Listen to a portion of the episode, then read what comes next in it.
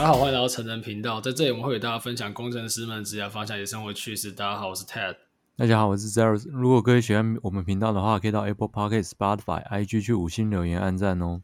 对，然后我们最近也有创 Slack 的社群，大家可以到里面去做一些提问、互动啊等等的。我们会蛮希望把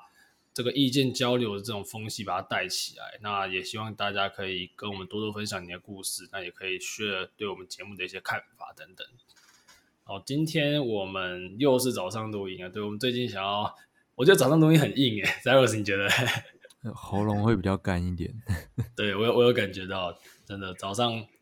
但是就是一天的开始，我们我们就是把最好的那个精神状态留给我们的节目这样子，然后录完之后再上，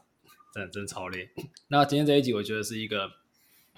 嗯，我们跟我们平常比较不一样，因为我们平常都是找工程师背景的来分享他的现况嘛。那我们之前有一些听众朋友，他想要问我们一些呃，可能公司的状况，还是一些招募的流程等等的，所以我们今天很荣幸可以邀到有人资背景的来宾。那我们先欢迎今天的来宾 Stella，我们欢迎 Stella。嗨，大家好，我是 Stella。那可以请 Stella 先简介一下自己的一些经历吗？OK，嗯、我之前的话都是在算呃比较中型的电商平台服务，然后。呃，主要的 HR 的角色是做招募，然后员工关系、教育训练，还有雇主品牌的部分。那以招募的部分来说的话，就是因为公司只有配置我一个负责做 recruit 的 HR，所以说基本上公司所有的招募需求都是由我这边做协助。那我之前会。啊、找的角色如果是非技术职的话，就会比较偏向像是 operation 啊，然后行销啊，sales 啊，然后财务、行政这一些。然后比较偏技术职的话，就是像是前端、后端、全端的，就是软体工程师，然后 DevOps 的工程师，App 的工程师，然后 Data 的话就是会有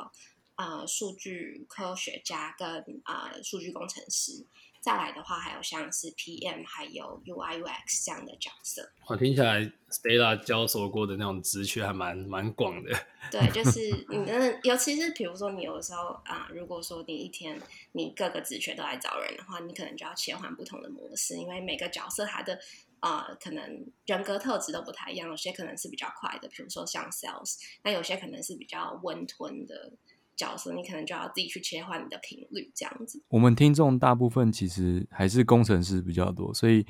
我想要请 Stella 就是跟我们讲一下，如果说 HR 的工作内容大概有哪一些，像是是有招募活动，还是公司的那种平常办的活动也需要帮忙？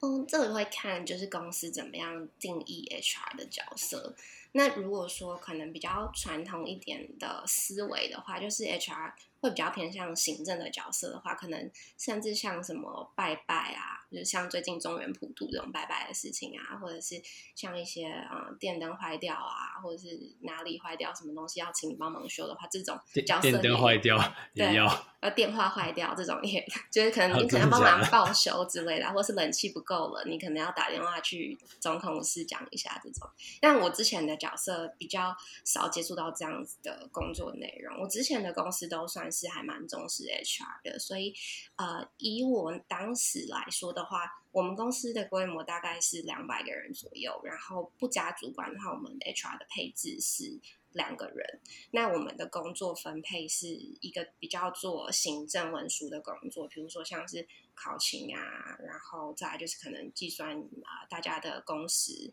然后一些薪资的前置作业这一些。然后我自己这边的话，就是比较是啊、需要对外的，比如说像是招募的部分，或者是啊、呃、员工关系，就是我可能需要去举办一些公司的活动，比如大家可能知道的，就像 work workshop 那种，或者是有一些像 team building 这样的活动。然后再来的话，我可能也需要，比如说啊、去做一些教育训练的规划，甚至我自己本身也是教育训练的讲师，这样子。OK。那我想问说，嗯，我们大家会以觉得说，HR 第一个印象就会不包含你刚刚说那些内部的训练等等，我们可能第一印象就是说，他就是扮演一个招募者的角色嘛。那你觉得在面试的流程里面，以你之前就是比较偏新创这样的公司的形态，HR 他扮演的角色是什么样？因为我我可能分享一下我自己的情况哈，因为我之前比如说我之前去面试一些大公司，像 MTK 那些的。然后我觉得他 HR 好像也没有什么聊到，就是帮我 拿个电脑，然后去考试，类似像这样，好像是不是大公司跟小公司 HR 他的角色上会有些差异吗？呃，我觉得要看公司他有没有需求 HR 去做什么样子的把关的角色，因为呃，我觉得以正常在招募的环节来说，就是 HR 可能会比较看的是人格特质，然后这个人适不适合我们公司的文化。的这一块，然后用人主管他比较看的可能是他在技术方面，他有没有办法胜任跟呃技术能力的评估，所以。呃，有一些公司我的确知道是 HR，他可能只要负责做呃接待的工作，然后可能去做一些登表，甚至他是不用去筛选履历的，履历是主管已经筛选好了，他就是寄给 HR，请 HR 做邀约的动作而已。那我自己本身的话，我之前呃大部分的职缺都还是我会自己看履历，然后我可能挑到不错的，就是分享给用人主管，或是用人主管有幸看到不错的，然后还 pass 给我们，我会先做讨。讨论，然后再来决定要不要做邀约。然后接下来，如果说邀约成功的话，就会定到呃邀请他来面试的环节。那我过往的经验是，基本上每个位置我都会聊。那聊的部分的话，以我的角色，我会去看这个呃求职者他有没有符合我们公司想要的那个人的样子。就是这个东西，我觉得有的时候。它是一个你在这间公司工作之后，你可以比较能够去感受到，就是你可能刚到职，你比较能能难说出说啊、我们公司的人才的样貌长什么样子，或者是我们公司的员工就是长这个样子。但这种东西就是你在公司待了一段时间之后，HR 角色他就会知道说，诶，跟我面谈的这个人，他是不是符合我们公司的需求的。啊、人才的特质，比如说他是不是可能很积极主动啊？他是不是很愿意去接受挑战啊？是不是啊，弹、性足够这一些？那呃，再来的话，用人主管的角色就比较会是去询问一下比较专业性的问题，比如说，如果说是以工程师来说的话，当然就是他呃写程式的能力，然后再来就是他可能过往有没有一些跟其他的角色 co-work 的经验这样子。那在最后的那个决定阶段。我们 HR 也会去跟就是主管做讨论嘛，可能你这边看到一些人格上的一些特点，然后他那边可能看到技术上的特点，是会有这样的一个流程之类的？基本上是，就是我们会把就是面谈过的这些求职者的资料都留下来，然后我们在最后选择的阶段，我们就会把它就是摊开来看，就说哎。啊，我们可能有 A、B、C、D 人选，然后他们个别的优势劣势是什么？然后哪一个比较符合我们？甚至可能啊，像是薪资的部分，哪哪个人可能太高，我们可能 offer 不起。那有没有谁他可能是比较符合我们现在可以需求，然后可以去提供他这个职位的？嗯，OK。所以 Stella，你这边也看过这个很多人的履历，那你看履历的话，你会有什么是重点项目？你会特别去看的？因为你履历很多嘛，所以你可能大概会花多少的时间，就是要看一份履历，这样我们就可以求职就可以知道哦，其实我们的履历才被花多少时间看而已。那我觉得说，我们要在怎样可以在这么短的时间内可以去突出我的履历？嗯。这个部分的话，我觉得我可以分享一个大家可能完全没有想过的一个情景，就是其实 HR 在筛选履历的时候，我们会分两个阶段，一个就是呃，我们叫海选，比较像海选那样子，就是呃，通常如果公司是有配置一个专门负责招募的 HR 的话，那我们通常会是去呃人力银行的后台直接去看数据，就哎今天有多少人投，然后他会给你一个呃。算是简历，就是你履历上面的东西，它可能只会露出百分之二十到三十而已。就是你可能其他自传啊、详细的工作内容，在这个区块你是看不到的。但这边我就可以很快速的知道，呃，这些人他们有没有谁是符合我们现在的需求的。所以海选的部分，我们就可能会。大概用，我觉得可能也不用三五秒，我就可以很直接的确定这个人适合或不适合，让我点进去他的履历看。那如果说这个人他的可能过往的学经历，然后再来就是啊、他的其他的我们需求的一些隐性条件有符合的话，我就会点进去看他的履历。那点进去看之后，大概呃，一般来说一分钟到两分钟左右就可以把整份履历看。那我们主要看的点就是啊、呃，这个人他有没有办法去胜任现在我们需求的这个位置？比如说我们现在需要的是一个 senior 的角色，那他之前过往可能啊、做过的东西是不是有符合我们现在公司所要做的东西？那如果他没有经验的话，那可能就比较不适合。然后再来的话。如果说今天这个职缺它非常的 popular，就是很多人投，可能一开就三五十个人投的话，那我们就会更细去看这个人他的求职动机够不够明确，然后他是不是真的对我们的这个呃角色很有热情，我们会优先去挑选出我们看他觉得他是对我们真的很感兴趣的人选出来。诶，那我想问一下，你们会不会遇到有一种就是履历灌水的一个情况？就是你看起来他觉得不错，可是来了之后，可能面谈之后，你会发现其实没有到那么好。这种状况也会有，但其实我反而会觉得这种状况不多，可能是因为大家在呃，就是台湾人的习性，大家可能不是那种很容易去骄傲，或是很。就是会去吹捧自己的，所以其实反而我会觉得履历大家相对会写得比较保守一点。那如果说是不是用人主管在面谈的时候有发现，哎，他之前做过的东西其实啊、跟我们有相关的，可能只有一点点，那他把它灌水灌很多，这种状况可能有。因为我觉得履历这东西还是要写自己的经历啊，毕竟你就算吹捧的太高，你去被用人主管问一问，大概也是会问得出来。那因为刚刚 Stella 有提到一个点，我觉得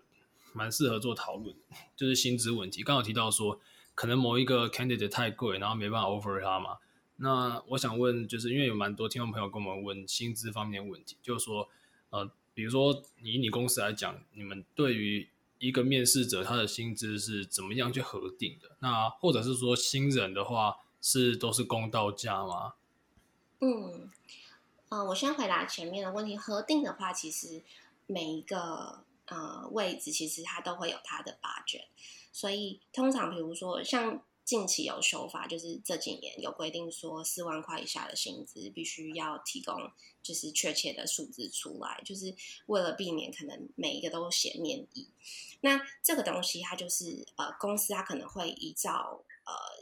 几个项目去。做这样子的设定，第一个就是公司对于人力的预算，那它每个部门每个职位它可以分到的预算是多少，然后再来我们会去参考就是外部的薪资，就是看看就是这个样的角色，它现在在市场上面的行情价格是多少，我们公司有没有落后市场太多，或是我们公司是不是提供的真的是比较高的薪资，然后再来第二个就会是呃，就是我们内部的薪资的公平性，就同一个。职位，然后可能差不多呃学经历的人，他们领的薪资基本上我们会是希望不要相差太多的，因为相差太多的情况下，如果说当真的有一天有什么样子的意外，不小心彼此双方知道对方的薪资的时候，其中一方领比较低的，他一定会觉得心里比较不舒服。然后再来的话，我们也会去参考就是 Candy 他提供的期望薪资来核定说那。我们现在呃公司可以 offer 的这个金额跟他的期望是不是能达到一个 balance？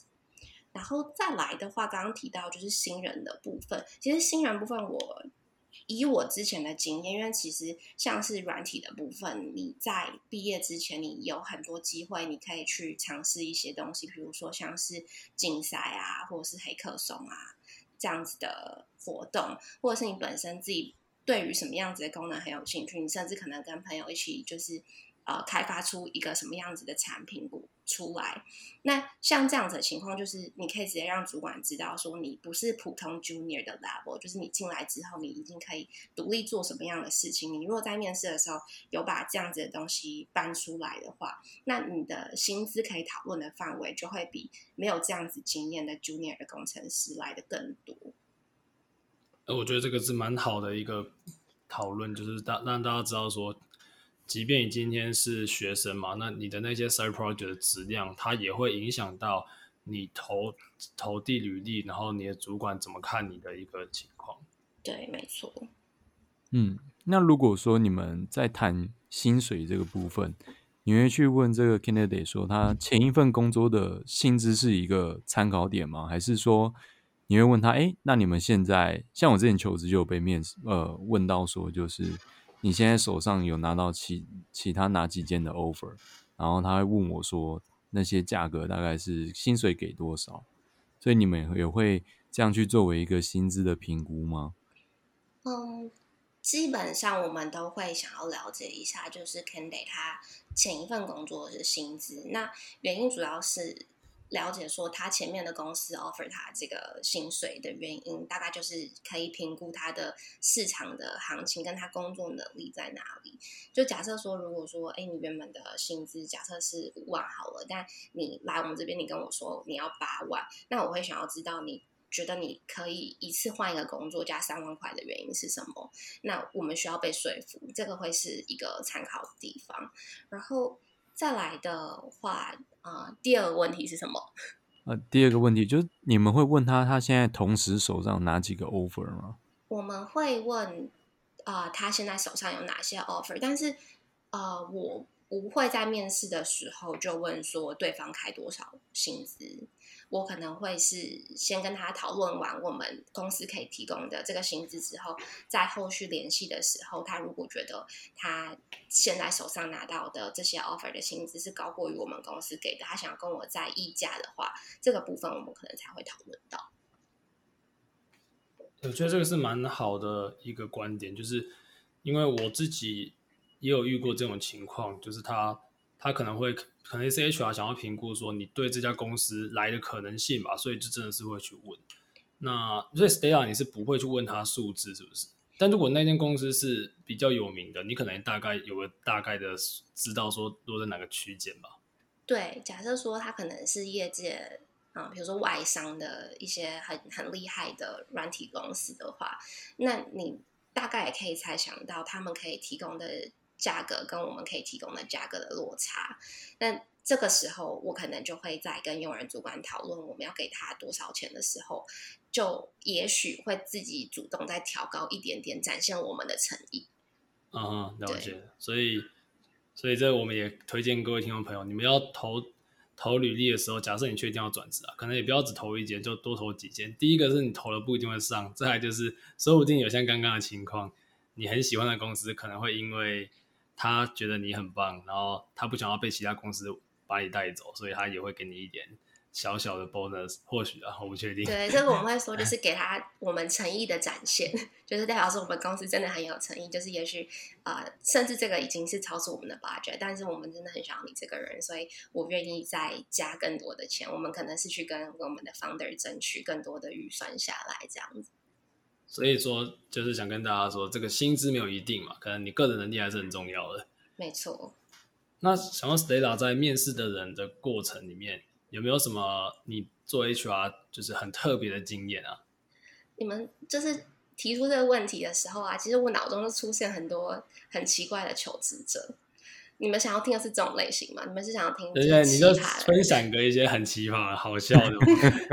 我来那个开开眼界。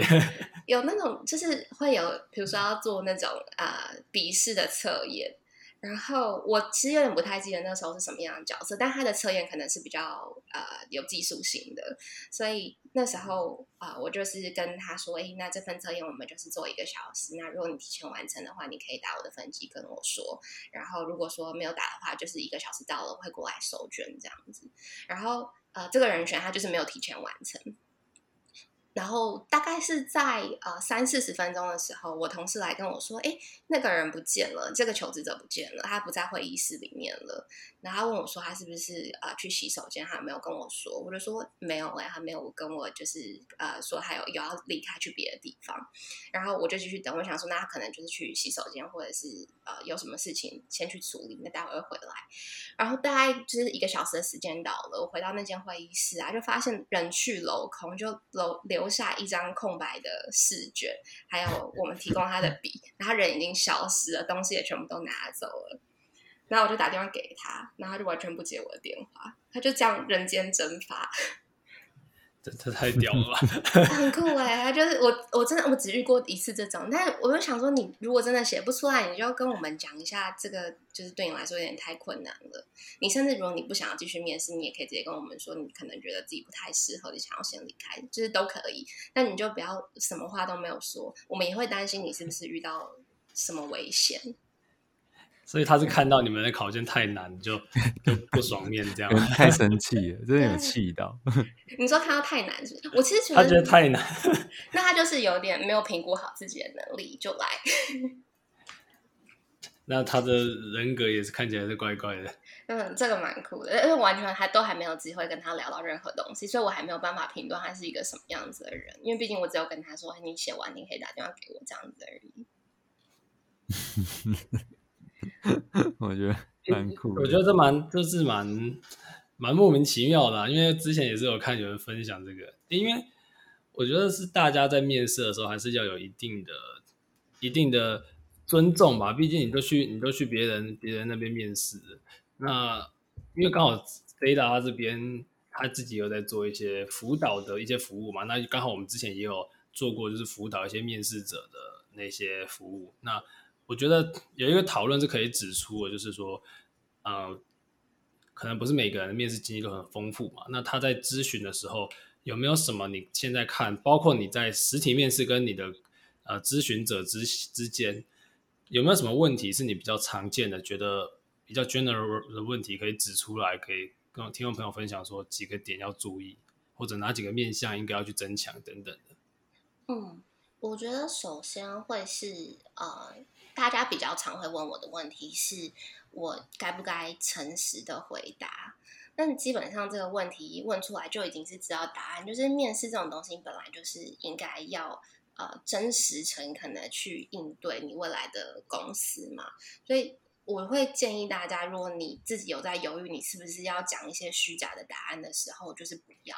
就是你可以去把你的。呃，弱点先隐藏的比较小一点，但你不要就是完全是否认有这个东西。比如说，呃，我举个例子来说，在软体业，可能大家比较会常遇到的问题是，他之前待的那个产业，他可能是游走在法律边缘。我就不明说是哪一个产业，但呃，他们可能有些 candidate 他就会担心说，他这样子的经验是不是会影响到他日后的求职，他是不是会被贴一些标签，所以他会。呃，有点抗拒在面试的时候告诉他要面试的公司，他之前待的产业类型是这样的产业，他可能就会只会包装它是一间呃一般的软体公司这样子。那像是这种状况后，其实我就会建议大家，就是你可以诚实的相告，那你也可以把你的心路历程跟。就是对方说，比如说你会想要离开这个产业的原因，是你可能看到他什么样子不好的地方，所以你想要离开。就是这个是一个过程，就代表说你有反思，然后你知道你下一步要做什么。